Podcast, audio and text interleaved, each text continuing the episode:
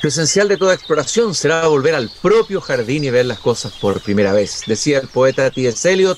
Muy buenas tardes, una tarde del día lunes 15 de mayo del año 2023, queridos y queridas radiovidentes que nos están escuchando en Antofagasta, en Temuco, Viña del Mar, Valparaíso, Santiago, los que nos siguen también por pauta.cl o por Spotify.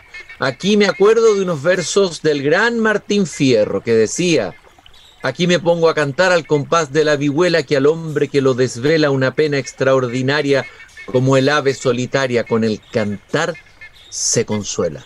Qué bello comienzo ese el de Martín Fierro. Como el ave solitaria con el cantar se consuela. El canto como consuelo. Y el canto viene de una voz, una voz mortal, pero que incluso si el portador de esa voz fallece, esa voz continúa cantando y la seguimos escuchando. Son las grandes voces que han hecho historia en la música. Y justamente de eso vamos a hablar hoy día. Esas voces que nos han consolado, que nos han emocionado, que nos han empujado a ir a la calle a cometer los mismos errores de siempre. Como decía Almodóvar a propósito de Chabela Vargas, uno escuchaba sus canciones de amor y dan ganas de nuevo enamorarse sabiendo, tal como lo, decían las canciones de ella, eh, sabiendo que iba a ser una catástrofe, ¿no? Ese es el milagro, el hechizo de las voces. Piensen ustedes en las sirenas de Ulises, que eran encantadoras, voces melifluas, dice Homero, melifluas, voces bellas, pero finalmente podían ser una trampa mortal. Voces mortales, hoy día nos visita David Verameix, nuestro cinéfilo y cinépata, eh, que trae consigo una cantidad de películas en el cuerpo y en el alma, ¿para qué les digo? David, muy buenas tardes. Qué agradable escuchar esta tarde tu voz. Gracias, igualmente lo digo. Y es que las voces son importantes de escuchar y debe ser de los mayores placeres que conoce el espíritu humano. Desde la noche de los tiempos que cantamos, lo podemos saber por una cantidad de razones antropológicas em, y arqueológicas. Eh, y es porque en ello expresamos un sentir sublimado, procesado por el cuerpo y por el organismo humano y transfigurado en belleza. Me dejaste el lelo con ese discurso, quedé pero plop, quedé en silencio, sin poder sacar la voz. Eh, Porque esa belleza tiene un precio, y el precio es a menudo el silencio definitivo de quien tiene esa voz. Bueno, hay tantos ejemplos. Uno piensa en las vidas maravillosas y al mismo tiempo trágicas de una Edith Piaf. Eh, muchas veces esas voces venían bien de abajo, de barrios marginales, de vidas duras, durísimas. Bueno, hay también otras. Eh, la voz, cuando uno habla de la voz, piensa en Frank Sinatra, ¿no? La voz, le decían. Eh, es decir, él era la voz, no era otra cosa que la voz, su persona era la voz. En el recorrido que tú nos propones hoy día de películas que tienen que ver con estas voces mortales que tienen este don excepcional, eh, vamos a partir escuchando esta voz y pedirle a los radiovidentes que cierren los ojos a ver si la reconocen. Se quel guerrier io fossi, se il mio sogno si avverasse, un esercito di prodi da me guidato, e vittoria e il plauso En verdad es la voz de Mario Lanza, famoso tenor ítalo gringo, pero él está interpretando aquí otra voz más mítica aún, más legendaria, el más grande tenor de todos los tiempos, que vivió entre 1871 y 1921. Me refiero al gran Caruso. Probablemente las generaciones nuevas no tienen idea quién es Caruso, pero el impacto que produjo Caruso a través de varias generaciones fue fenomenal. Y la primera película que vamos a comentar con David Merameix en esta tarde de hoy es El gran Caruso de Richard Thorpe, 1951, David. Fíjense que alrededor de hay una hermosísima historia que empieza a explicarle a uno eh, este asunto de las voces. Em, en época mítica estaba la sirena Parténope, em, una sirena que por supuesto cantaba como todas las sirenas, ustedes saben, el coro de sirena, la sirenita, etc. Eh, pero a Parténope em, se la critica no, no, tengo muy claro el tenor de la crítica. Esto me lo contaron en Nápoles hace un par de años. Eh, y Parténope, viendo de que su canto no producía el efecto que producían sus hermanas, se acerca a la tierra, sube una roca y muere. Esa roca es donde se va a fundar Nápoles. ¿no? Y Nápoles es la ciudad por esencia, la ciudad partenopea. ¿no? Esa es su, su gentilicio el propio que se dan los napolitanos. Y en esa roca hay actualmente un, castillo eh, medieval y al frente hay un hotel. A ese hotel fue a morir Enrico Caruso en 1921 justamente porque lo habían criticado. Y eso al parecer le produjo un malestar orgánico mezclado con otras cosas y se fue a morir justo ahí, justo en el lugar del mito. Qué impresionante la historia y qué, y qué sugerente ir a, ir, a, ir a morir ahí frente a la, a la roca de la sirena, ¿no? Eh, ahora, esta película es una suerte de biografía fílmica, ¿no? Sobre eh, Caruso. ¿Qué tiene de particular? Háblanos de la película. ¿Qué tiene de particular esta película? ¿Qué, qué hace con el personaje de Caruso? Miren, le voy a decir francamente, no es una gran película. Pero si uno, caminando por Estación Central, encuentra que la venden, es un original, no es una copia pirata, original.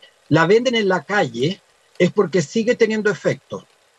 Y sigue teniendo efecto porque le, le, tiene todo. Música, por supuesto. Mario Lanza era muy simpático, tenía una voz eh, eh, eh, muy bien impostada, a pesar que era de volumen limitado. Y eh, la historia de Enrico Caruso transformada acá en buen melodrama en que Caruso en vez de morir en el hotel este, muere en el escenario dando la última nota ¿no? en el Metropolitan delante de su esposa que lo observa eh, toda enamorada como está desde el principio de la película. Entonces, tiene todo, todo lo que se tiene que tener en, una, eh, en un melodrama musical, pero principalmente queda prístinamente claro, ese hombre se murió de cantar. Eh, sacó todo lo que tenía dentro y una vez que empezó a sentir que se le terminaba, se le agotó la vida. Eh, y esa historia se repite mucho. Eh, oye, y parece que la interpretación de Lanza es extraordinaria, o, por lo menos es la mejor de la carrera de él, como, como, eh, por lo menos eso es lo que señala acá, lo que estoy leyendo, que eh, interpreta el mejor de su, al personaje, el mejor de su carrera.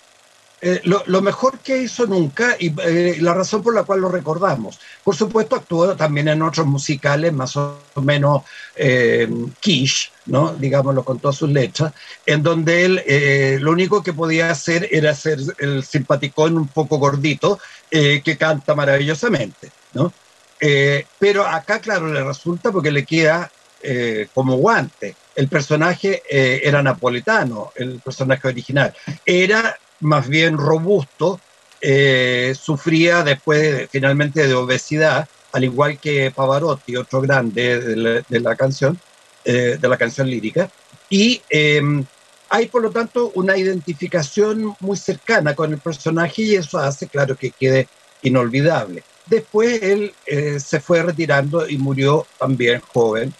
Eh, no sé si de mucho cantar o de mucho ponerle, no lo sé. Estamos con David Benamey, nuestro cinéfila, cinéfilo y cinépata, comentando este recorrido de voces mortales, películas sobre grandes cantantes de todos los tiempos. Empezamos con Caruso y ahora vamos a escuchar otra voz que todos van a reconocer, una voz que viene de lo más profundo del Chile profundo, de lo más auténtico del Chile eh, popular. Eh, esta voz es, una voz única, la tenemos todos los chilenos, yo creo, adentro de nuestro inconsciente, nuestra alma, nuestro oído. Es lo más puro, creo yo, que ha salido de Chile lejos. Escuchemos.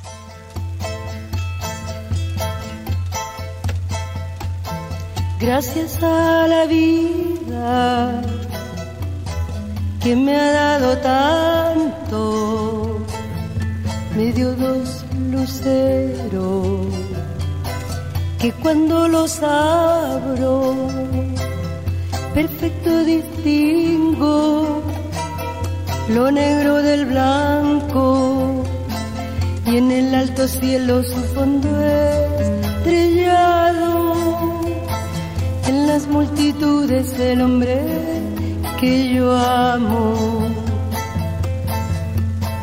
Gracias a la vida. Violeta Parra, que, se fue a los cielos, evidentemente, claro que se fue a los cielos como el angelito de su run run, ¿no?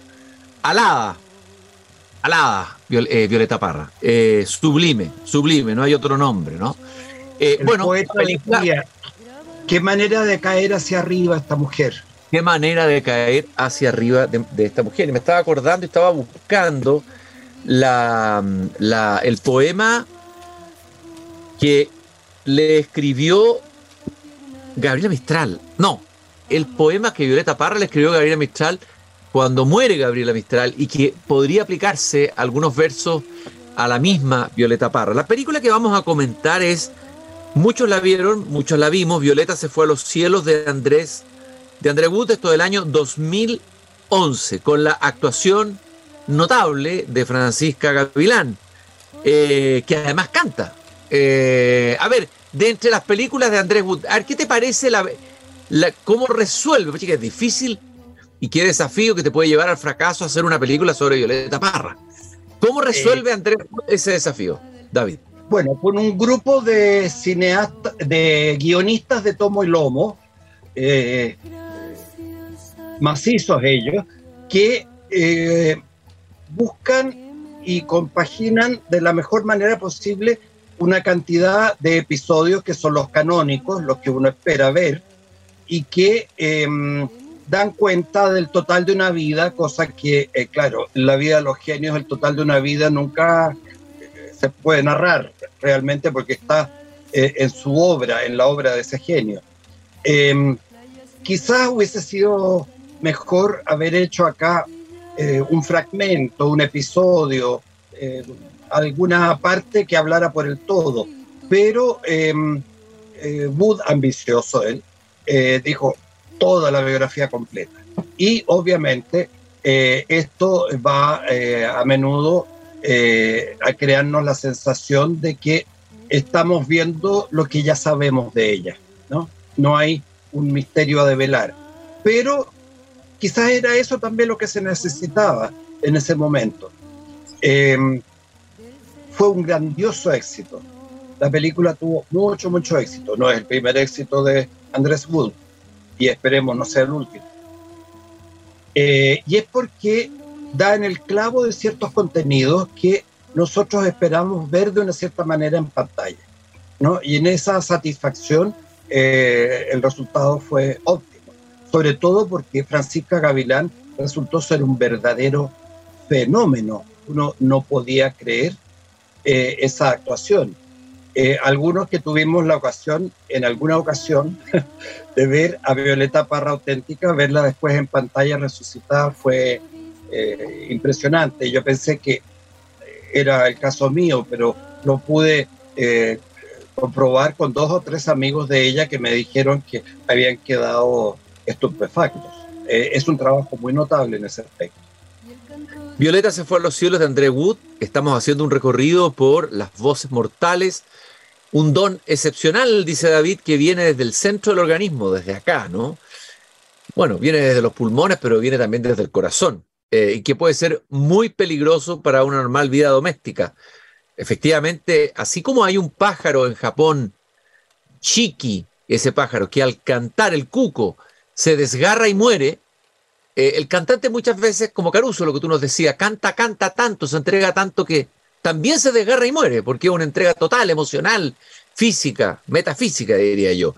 Y ahora vamos a escuchar otra voz. Esta sí que es una sirena que te puede atraparte en cualquier mar y en cualquier lugar del planeta. Escuchemos esta maravillosa voz, a ver si adivinan quién es.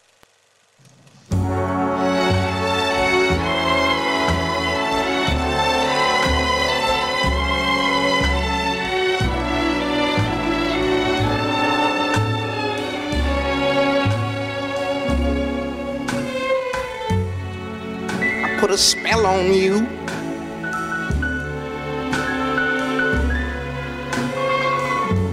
Cause you're mine. Do, do, do,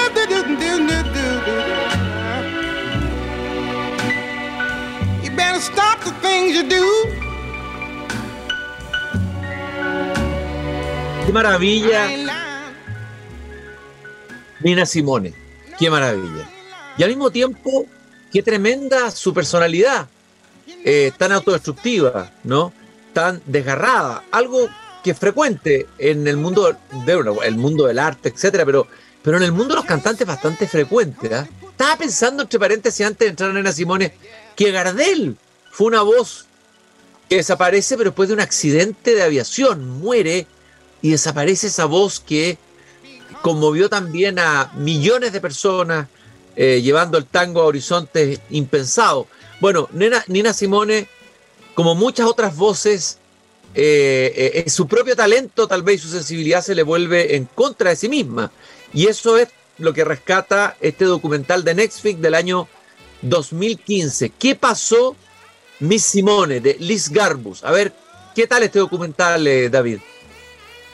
Es muy notable porque eh, nos da cuenta eh, del, lado no oficial de las biografías exaltantes de los valores estéticos bla, bla, bla, bla, bla, sino de la, persona eh, propiamente tal, llena de zonas oscuras, que en el caso de Nina Simone determinaban también el color de su voz, ¿no? Era un color muy oscuro, como se dice en, en la lírica, ¿no? Que viene de, una zona cavernosa del ser y que por lo tanto eh, expresa eh, mucha de esa, de esa zona anímica a la cual no sabemos darle nombre, menos mal, eh, porque siempre hay un artista que viene a, especificar esa zona. Y, que nos recuerda también que el canto no solo es gozo, también es penitencia, también es angustia, es dolor y especialmente en el caso de Nina Simone, rabia. Mm. Rabia de ser como es, rabia de todo lo que sucede a su alrededor y que implica a los suyos en una situación de detrimento evidente en un país como Estados Unidos, donde eh, los negros fueron eh, por siglos ciudadanos de segunda, tercera, cuarta clase. Mm.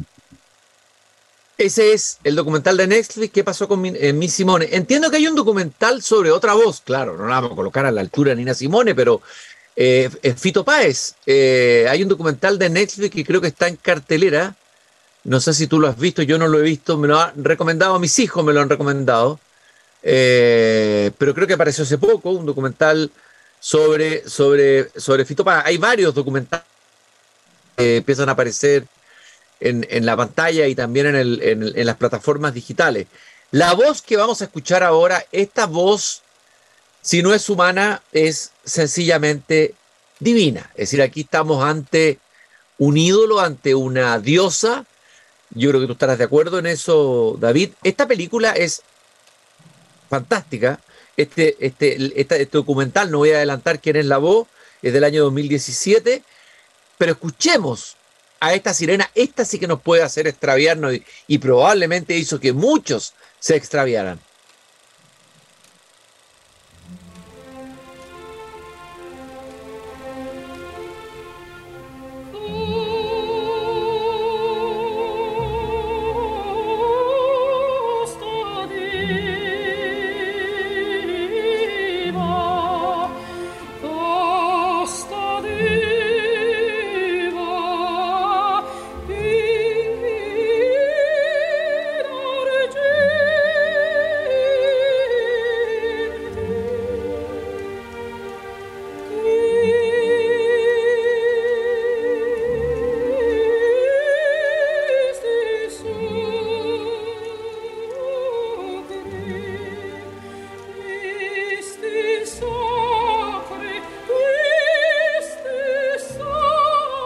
Casi, me siento un criminal teniendo que cortar el escuchar esta voz. Francamente se los digo. La habría dejado que siguiera cantando, pero claro, eh, estamos en un programa de radio, estamos haciendo una antología de películas con David Benamex que tienen que ver con voces mortales. Yo digo, esta voz no es mortal, esta voz es inmortal. Ustedes ya lo adivinaron. Ella es María Calas y escuchábamos este tema sublime, porque no es que se paren los pelos, se para el alma, se para la piel, el corazón, todo al escucharla. Por lo menos a mí me pasa eso.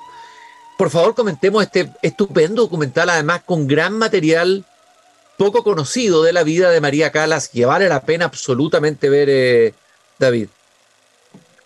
Sí, María Calas es para hacer un resumen apretadísimo. Es la mejor cantante, la mejor soprano que haya quedado registrada en disco nunca, eh, jamás en la historia. No hay otra que haya tenido un repertorio eh, de, tal amplitud, una voz que alcanzaba las tres octavas en su mejor momento y que haya sido capaz de traducir desde la, comedia de Rossini a, la tragedia eh, de, la, Traviata de Verdi con igual, eh, con igual sinceridad profunda. la verdad es que es un misterio de cómo pudo hacer semejante cosa una sola persona, que es también lo que se pregunta uno sobre Shakespeare, cómo Shakespeare pudo escribir esto y al mismo tiempo escribir esto otro. En el caso de ella, claro, están las grabaciones que nos dicen fue capaz realmente de hacerlo y de hacerlo en esa forma maravillosa, en donde más que la belleza, lo que resaltaba era la capacidad expresiva que tenía ella de dar en una nota y hacerla resonar en el interior de cada uno de nosotros. Entonces, claro, frente a ella, yo, yo digo, este documental que estoy recomendando, María Según Calas, hay que ponerlo en la pantalla grande, poner delante un reclinatorio, encenderle velas a los lados y ponerse de rodillas a recibir la revelación. Porque aparte que el documental es realmente excelente, excelente por la riqueza de sus materiales, eh, por lo bien documentado que está, y por eh, saber no endiosar a su sujeto, cosa que es bien difícil, porque la verdad, María Calas tenía una cierta tendencia eh, natural a irse para el Olimpo y, estar allá, ¿no? Y vivir las tragedias eh, olímpicas, es decir, pasar lo pésimo, sufrir mucho, amar en forma desaforada para no ser amada y ser, por el contrario, despreciada públicamente después, eh, perder la voz por ese amor y finalmente encerrarse para morir. A los cincuenta y tantos años. Qué tremendo, qué impresionante historia. María, según Calas de Tom Wolf, estamos con David Merameix, recordar que nos acompaña el Grupo Viva, comprometido con la sostenibilidad en los barrios y la cultura en la empresa. Fundación Irarrázaval, todos los lunes conversamos con profesores de Chile. Y nos queda la última voz, una voz más contemporánea y un documental muy cercano que fue presentado el año 2022. Van a reconocerlo, yo creo. Ahí viene la voz de